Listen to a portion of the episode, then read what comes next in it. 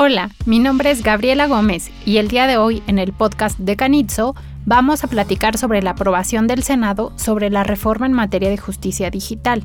Me acompaña Fernando Olvera. Hola a todos y muchas gracias por escucharnos. Gabriela, antes de entrar en materia, por favor cuéntanos cuáles fueron los motivos que originaron esta reforma. Por supuesto, como te habrás dado cuenta, en la actualidad existe un desarrollo exponencial de nuevas tecnologías, lo que ha ocasionado la llamada era digital, produciendo constantes cambios en la sociedad, los cuales han impactado de manera positiva en el acceso a la justicia. Así, en marzo de este año, el Pleno del Senado, con 97 votos, aprobó el proyecto de decreto por el que se reforma el artículo 17 de la Constitucional en materia de impartición de justicia digital. Para entender a fondo esta reforma, Gabriela, ¿nos podrías decir cuál es su objetivo principal? Por supuesto, el objetivo es garantizar el derecho humano de acceso a la justicia mediante la implementación en el Poder Judicial Federal y en cada uno de los estados de un sistema de justicia en línea para que mediante el uso de tecnologías de información y comunicación el gobernado pueda tramitar todas las acciones jurídicas existentes en cada caso. Para cumplir este objetivo, en la reforma se establecieron cuatro puntos esenciales. Primero, la Administración Judicial Electrónica. Segundo, funcionamiento y características básicas de la Administración de la Justicia Electrónica. Tercero, condiciones técnicas necesarias. Y cuarto, condiciones jurídicas necesarias. El primer punto referente a la Administración Judicial Electrónica aborda la obligación del Estado de garantizar el derecho fundamental a la tutela judicial efectiva ya que la Administración de Justicia es un servicio público que se presta con carácter de ininterrumpido. Por lo anterior, la implementación de un sistema de justicia electrónica garantiza el acceso ininterrumpido al sistema judicial, ya que permite un acceso más sencillo y eficiente tanto para los gobernados como para los servidores judiciales.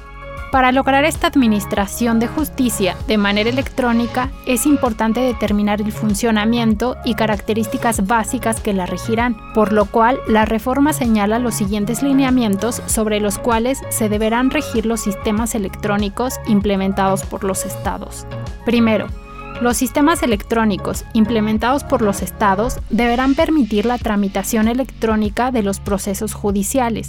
Esto quiere decir que, el sistema implementado garantizará el control de plazos procesales, la identificación de los órganos judiciales responsables de los procedimientos, la tramitación ordenada de los expedientes y la debida publicidad de las comunicaciones y notificaciones a las partes interesadas. Así, el Estado deberá ofrecer portales electrónicos por medio de los cuales los ciudadanos puedan realizar todas las actuaciones y procedimientos correspondientes. Segundo, el expediente judicial electrónico. Este expediente no será distinto al que se integra de manera física y deberá ofrecer las condiciones adecuadas para poder archivar y custodiar debidamente todos los documentos electrónicos y permitir a las partes obtener copias electrónicas de los autos del proceso, ya se trate de documentos emitidos por el propio interesado como de los generados por los órganos judiciales o la parte contraria. El expediente debe de tener una estructura que permita gestionar la información contenida en él a través de búsquedas rápidas, lo anterior con el fin de facilitar el manejo de la información compleja de un gran archivo. Tercero, el gobernado tendrá la facultad de realizar las presentaciones electrónicas de documentos, es decir, las partes dentro de un procedimiento podrán optar y remitir toda clase de documentos procesales a los órganos judiciales a través de la plataforma electrónica habilitada para ello, y a su vez la autoridad judicial podrá remitir comunicaciones y notificaciones de manera electrónica. Así cada Estado, en función de su propia realidad y a partir de las características básicas que establece la reforma, deberá diseñar su propia administración judicial electrónica, modificando e introduciendo las prestaciones tecnológicas que estime convenientes. En adición a lo que nos comentas, Gabriela, es importante mencionar que el desarrollo electrónico del proceso judicial deberá atender a las características de cada juicio en particular y para ellos se marcarán las situaciones en donde será necesaria la intervención de manera física de las partes para llevar a cabo diversas diligencias como pueden ser los emplazamientos, embargos, inspecciones oculares, entre otras. Otro punto que es esencial de la reforma son las condiciones técnicas necesarias para la impartición de justicia digital. Cierto, ya que para que un sistema de justicia electrónica funcione es necesario que cumplan con dos cuestiones tecnológicas básicas, existencia de una identidad digital segura y generalizada e idónea arquitectura técnica del servicio. Ahora bien, por lo que se refiere a un sistema confiable de identidad digital, se tiene que garantizar que toda persona que encuentre en un procedimiento judicial deberá poder acceder sin ningún problema a su expediente judicial, sin el riesgo de que personas no autorizadas puedan acceder a él o de suplantación de su identidad.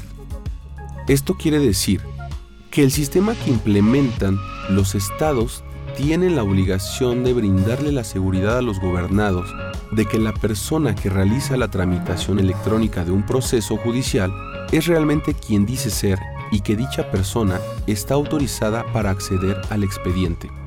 De lo que nos comentas, deriva la necesidad de contar con una arquitectura idónea del servicio, por medio de la cual se permita la debida implementación de la Administración de Justicia, cubriendo todos los aspectos necesarios para garantizar seguridad y protección de información dentro del procedimiento.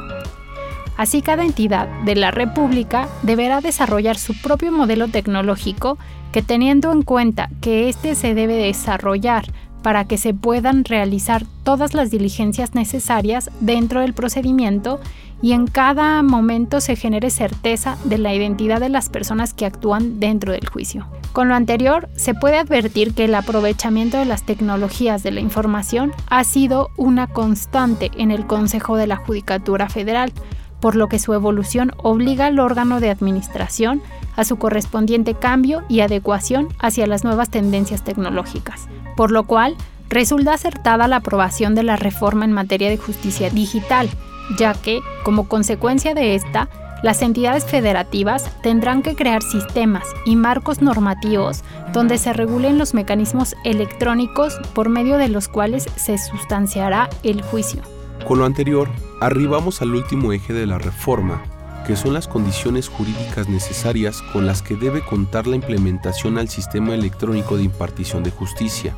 Así, al momento de la creación e implementación de las tecnologías no deberá de interrumpir o suspender el derecho a tutela judicial efectiva ni a las garantías del debido proceso, por lo cual los estados deberán de modificar y crear las leyes correspondientes por medio de las cuales se implemente y se regule la impartición de justicia digital. En adición a todo lo que hemos comentado, es importante mencionar que este proyecto de decreto, posterior a su aprobación por parte del Senado, fue remitido a la Cámara de Diputados para sus efectos constitucionales.